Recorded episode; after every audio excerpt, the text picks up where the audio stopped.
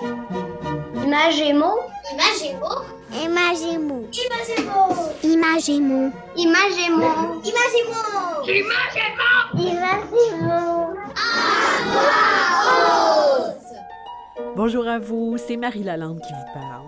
Bienvenue à cette nouvelle émission à propos de littérature jeunesse, diffusée samedi le 17 avril 2021. Je vous rappelle que l'émission est rediffusée le samedi à 18h30 et le lundi à 14h et qu'elle est également en- disponible en téléchargement sur le site de Canal M, canalm.vuesetvoix.com. C'est tout simple, vous allez dans la section émissions et vous choisissez Images et mots à voix haute, l'émission où on parle de littérature jeunesse avec des gens qui la lisent et des gens qui la font. Aujourd'hui, avec moi, Jean-Sébastien La Liberté me soutient à la régie et à la mise en onde. Bonjour Jean-Sébastien. Il salue, tel Télésino. En première partie d'émission, dans le segment que j'ai nommé Dans les coulisses du livre, nous recevrons avec le plus grand des plaisirs l'écrivain pour la jeunesse Louis Aymon. Ensuite, Marie Barguirgian, collaboratrice régulière et essentielle, viendra nous présenter sa chronique hebdomadaire Raconte-moi une histoire.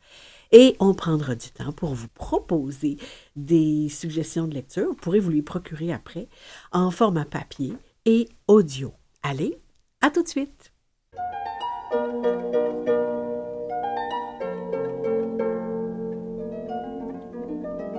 J'aime beaucoup les romans parce que ça me fait imaginer des, des images.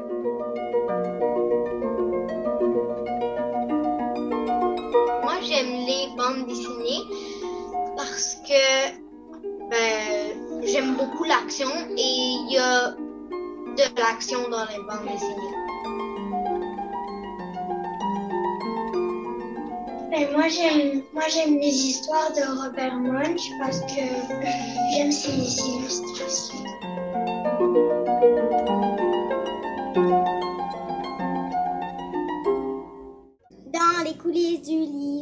Comme première invitée de ce segment dans les coulisses du livre jeunesse, je suis très très heureuse de recevoir aujourd'hui l'auteur et écrivain pour la jeunesse, Louis Aymon. Bonjour Louis. Bonjour Marie, ça va bien? Ah, ça va très très bien. Quelques Excellent. mots, Louis, pour vous présenter euh, aux auditeurs, si vous voulez bien. Vous Oui. êtes né à Verdun.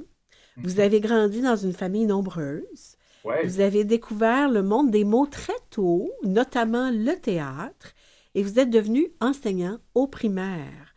Euh, vous avez enseigné sur la rive sud de Montréal pendant plusieurs années, et vous avez également continué à écrire pour et sur les jeunes. Vous avez écrit du théâtre, des articles dans des revues, dans des journaux. Vous avez écrit des romans, des nouvelles et des albums illustrés. Dites-moi donc, comment est-ce que vous en êtes venu à exercer votre métier d'écrivain? En fait, comment s'est effectué le passage d'enseignant à auteur? Ben, c'est assez, assez drôle parce que je dirais que ça s'est fait de façon euh, naturelle, dans le vrai sens du terme. Je compare souvent quand je pense à, ma carrière d'enseignant, comment elle a mené à ma carrière d'écrivain. Je pense souvent à, ce qu'on appelle des rues qui sont des petits ruisseaux. Puis il y en a souvent plusieurs qui mènent à un ruisseau un peu plus important, lequel mène à un ruisseau encore plus important et éventuellement nourrissent un- un- une rivière majeure. Ben, c'est un petit peu comme ça que ça s'est passé pour moi. Euh, quand j'ai commencé à enseigner, j'ai commencé par euh, écrire mes propres dictées parce que les élèves trouvaient ça plate de faire des dictées. Et je me suis dit, tiens, je vais écrire mes dictées, puis je vais faire des feuilletons. Et puis ça va être à suivre, puis les enfants. Et ça a donné exactement le résultat que je voulais. Quand je disais dictée, ils disaient, ah yes, on va savoir ce qui va se passer. Ça, ça a été, ça a été ma, mon- ma première approche. Euh, le théâtre aussi, j'ai écrit des pièces de théâtre parce que mes élèves, comme n'importe quel élève de sixième année, ils voulaient monter sur les planches, voulaient faire du théâtre. On a cherché des pièces, n'a pas trouvé. J'ai donc écrit une, deux, trois, quatre pièces pour eux autres et qu'on a monté par la suite. Tout ce temps-là, je prenais de plus en plus goût, mais je l'avais déjà développé quand j'étais adolescent, tout ça. Mais là, je commence, je commençais à réaliser. Excuse, c'est mon chien. Bonjour le chien. Oui, j'ai commencé, à, j'ai commencé à me rendre compte que, eh, bon, que j'aimais ça écrire. Et c'était vraiment satisfaisant parce que les enfants lisaient et aimaient ça. Je leur ai Ben oui. Dès que j'avais besoin d'un texte que je ne trouvais pas dans nos livres de, peu importe, nos livres scolaires, je l'écrivais moi-même. Je me servais moi-même. On n'est jamais si bien servi par soi-même. Et éventuellement, j'en suis venu à écrire la presse que, vous avez Oui. mentionnée. La, presse des 6-12 ans. Oui. Voilà. Et ça, ça a été le dernier coup d'envoi vers ma carrière de, ro- de- de- de romancier pour la jeunesse, puisque la patronne à la presse un jour me dit Louis, tu as un style quand tu écris tes- tes- les articles, tu finis tout le temps sur une chute, tu finis tout le temps sur un punch. Tu devrais essayer d'écrire de la fiction.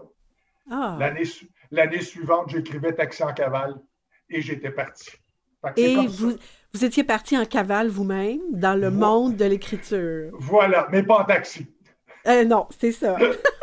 Dites-moi, euh, Louis, qu'est-ce qui vous inspire? Qu'est-ce qui vous anime? Qu'est-ce qui vous allume professionnellement? J'ai lu récemment euh, que Stephen King a répondu à cette question de mille façons différentes. Il dit, j'ai donné des réponses, je ne sais pas combien de réponses différentes à cette question-là. Puis il dit, la vraie réponse, c'est, honnêtement, je ne le sais pas. Il- mais il dit, c'est- il dit, ça peut être n'importe quoi, et je suis dans ce cas-là.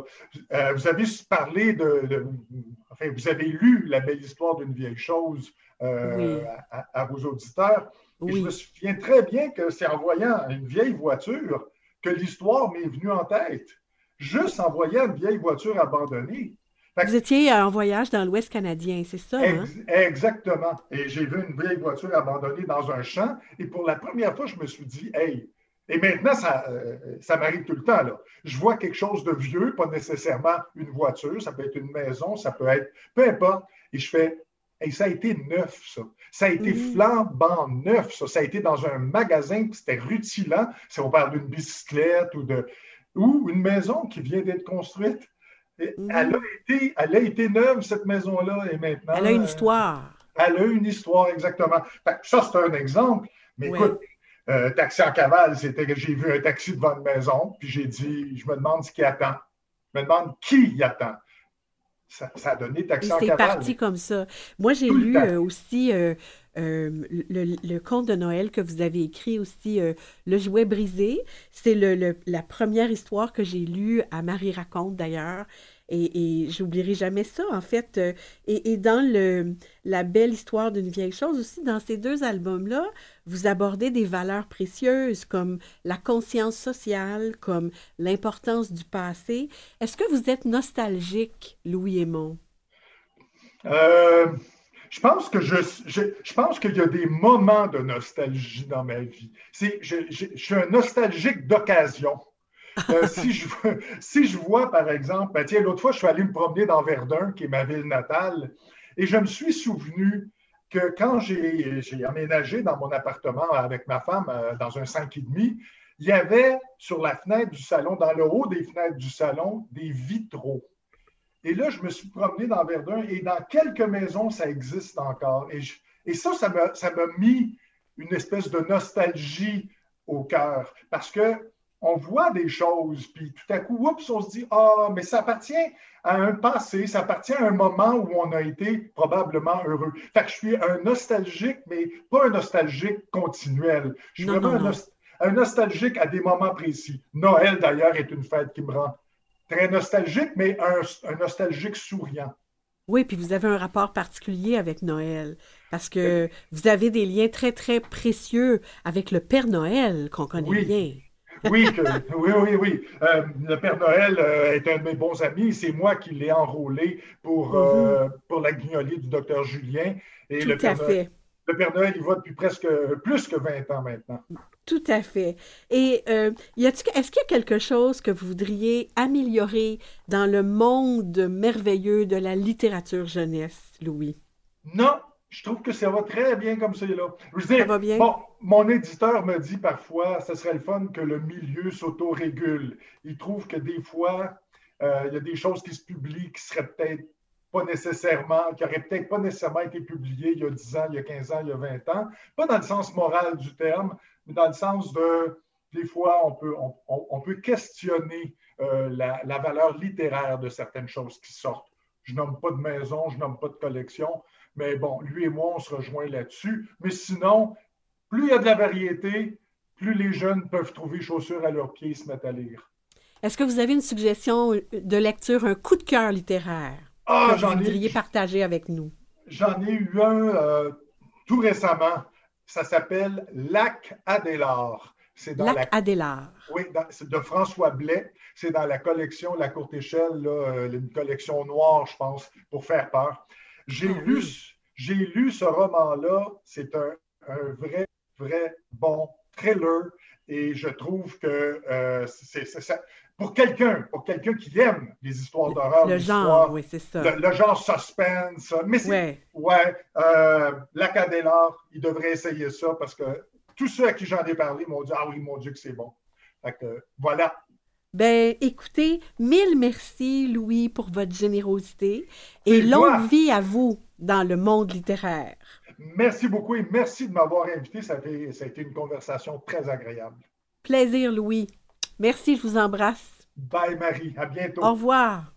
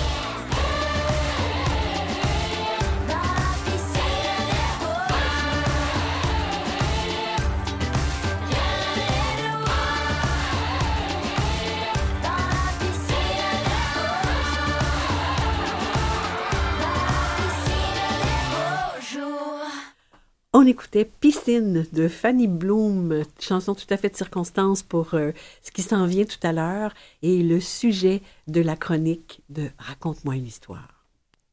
Raconte-moi une histoire. Bonjour Marie Barguirgian. Bonjour Marie Lalande. On vous rejoint en Europe, vous êtes quelque part en France.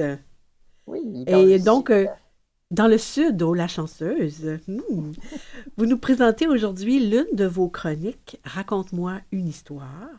Euh, on a nous présenté de très courts extraits la semaine dernière. De Mhm. quel livre jeunesse est-ce qu'il est question aujourd'hui? Alors, il s'agit de Jabari Plonge de Gaia Cornwall aux éditions 2. Mhm.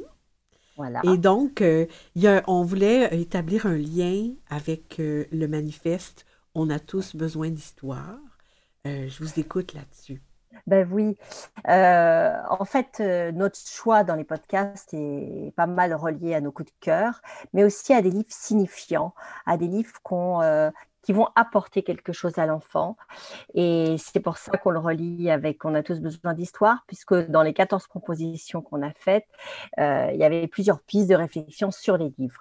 Et en ce qui concerne Jamari Plonge, je trouve qu'il est parfait pour être lié à l'idée de pourquoi a-t-on besoin d'histoire? Eh bien, parce qu'on a besoin de miroirs. Euh, je crois vraiment que c'est très important que les enfants se retrouvent. S'ils aiment qu'on leur raconte plusieurs fois la même histoire, c'est souvent parce qu'ils ont l'impression qu'on leur parle d'eux. Et ils aiment ça. En fait, ils sont un peu narcissiques, les enfants, Mhm, comme mhm, nous. tout à fait. Euh, et et c'est réjouissant de s'observer en miroir parce qu'on se transfère euh, psychiquement et, et inconsciemment, évidemment, pour les tout petits, mais dans un personnage qui, le temps d'une histoire, peut être euh, insolent, insupportable, très gentil, très doux, etc. Pour le Mhm. cas de notre histoire, c'est un personnage qui va prendre, faire son premier plongeon. Et euh, évidemment, il a cette boule au ventre que les enfants connaissent bien la première fois qu'ils vont faire ça ou qu'ils vont à la piscine. Donc, c'est vraiment un livre à relier à cette facette du manifeste. Oui, on a besoin d'histoire parce qu'on a besoin de miroir. Et en quelques, en quelques pages, voilà, on est cet enfant-là, euh, même où on se projette à l'être. Voilà. On se projette, on se reconnaît et on se, on grandit, on se bâtit quand on est un enfant de cette façon-là. Alors, si vous voulez, on écoute cette chronique? Avec plaisir.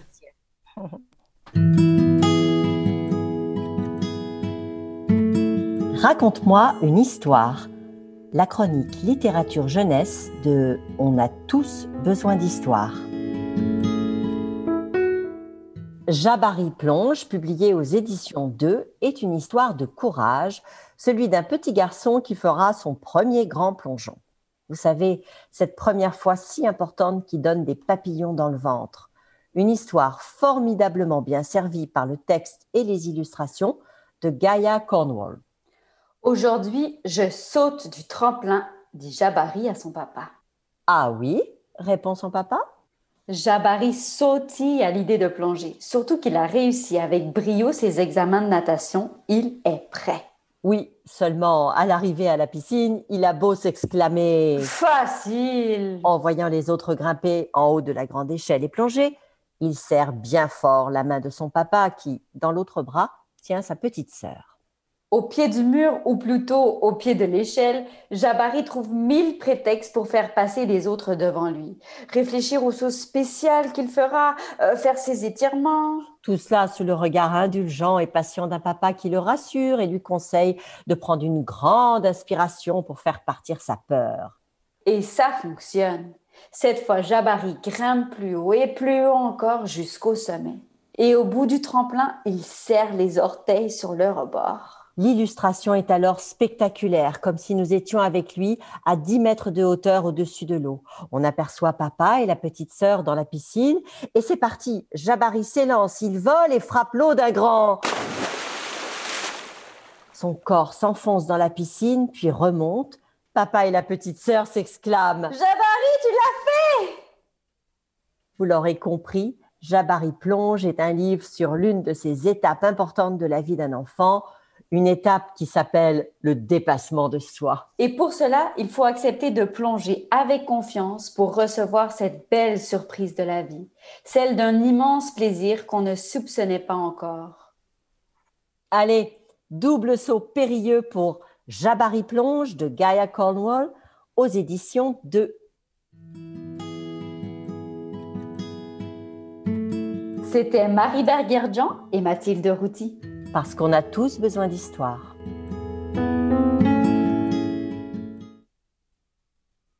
Ah, c'est vraiment un album magnifique, en effet, Marie. J'aimerais ajouter que l'autrice Gaia Cornwall, elle a été inspirée par le nageur olympique Colin Jones, qui est le premier Afro-Américain à détenir un record du monde en natation. Et il travaille maintenant avec le programme Make a Splash pour enseigner à nager aux enfants. Alors, on va mettre tous les liens sur le site de Canal M. Merci, Marie Barguirgian. À la semaine prochaine. À la Et semaine prochaine, avec grand À la semaine prochaine, au grand plaisir de vous voir. Chers auditeurs, restez avec nous après cette courte pause. Pour vous, des nouvelles du monde de la littérature jeunesse et quelques suggestions de lecture.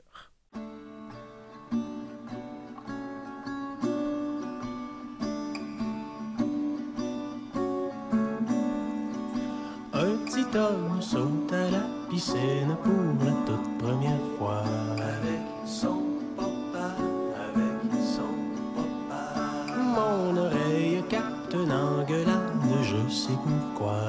Les voisins d'en bas, les voisins d'en bas.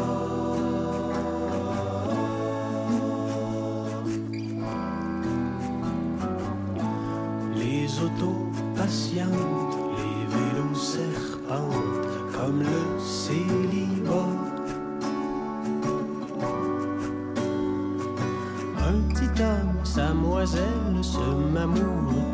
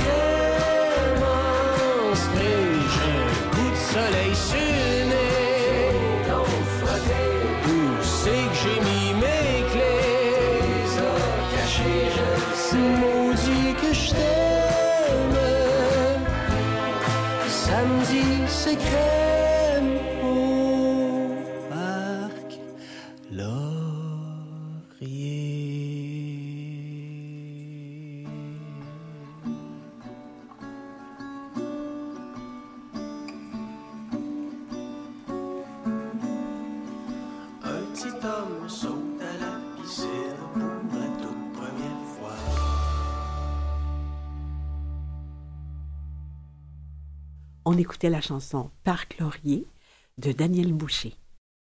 Les actualités rares. Les actualités rares, donc les actualités littéraires, des nouvelles, des idées, des suggestions de lecture et d'écoute. Tout d'abord, toutes mes félicitations à Jean-Claude Mourleva, écrivain français et co-signataire du manifeste On a tous besoin d'histoire, qui a reçu récemment à Stockholm le prestigieux prix commémoratif Astrid Lindgren 2021, récompense internationale considérée comme le Nobel de littérature jeunesse. Bravo.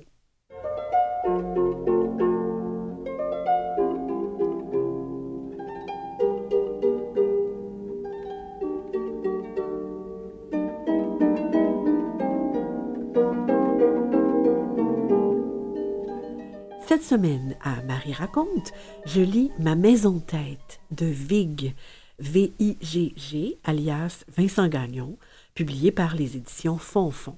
C'est un récit qui explore le trouble du déficit de l'attention de manière originale et accessible. L'histoire est inspirée de l'expérience personnelle de l'auteur et illustrateur. Sur Canal M, Marie raconte, dimanche à 8h30 et 18h30, mardi 9h et jeudi 13h.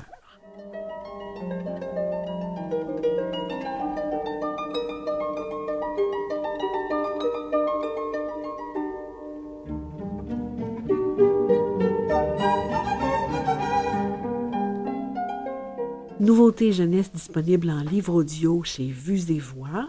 Donc, vous, c'est facile, vous allez sur livreaudio.vuesetvoix.com. Bérénice ou La foi où j'ai presque fait la grève de tout de Catherine Trudeau, lu par Catherine Trudeau. Bérénice, c'est une sympathique fillette qui lance un ultimatum à ses parents en proclamant qu'elle fera la grève jusqu'à ce qu'il consente à changer son prénom qu'elle déteste copieusement. Catherine Trudeau lance sa Bérénice sur les traces de Régent du Charme, alors le mystérieux auteur québécois, afin qu'elle découvre l'origine de son prénom en mettant en lumière toute la créativité de l'auteur mythique, autant par ses mots loufoques que par ses sculptures.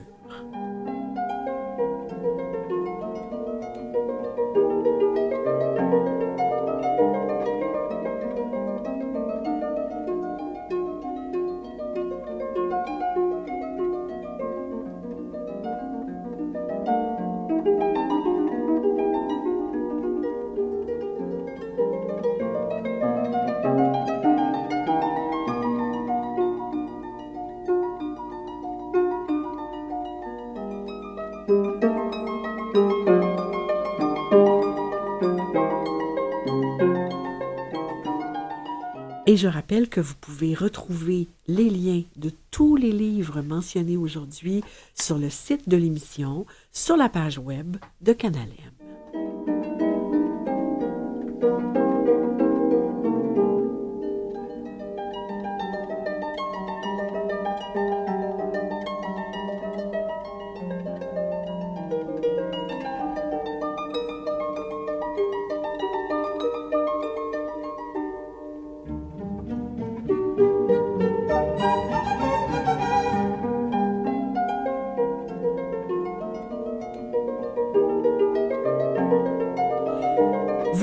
c'est la fin de l'émission Images et mots à voix haute.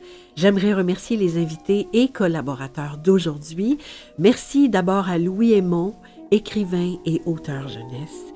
Merci à Marie Barguirgian pour sa chronique Raconte-moi une histoire. On remercie également Mathilde Routy, sa collaboratrice. Merci à Alicia Renald, responsable du contenu numérique et des réseaux sociaux chez Vues et Voix. Et merci à Jean-Sébastien La Liberté, complice, coordonnateur du studio et metteur en ondes. Bonne semaine à tous, bonne lecture et au plaisir de vous retrouver la semaine prochaine.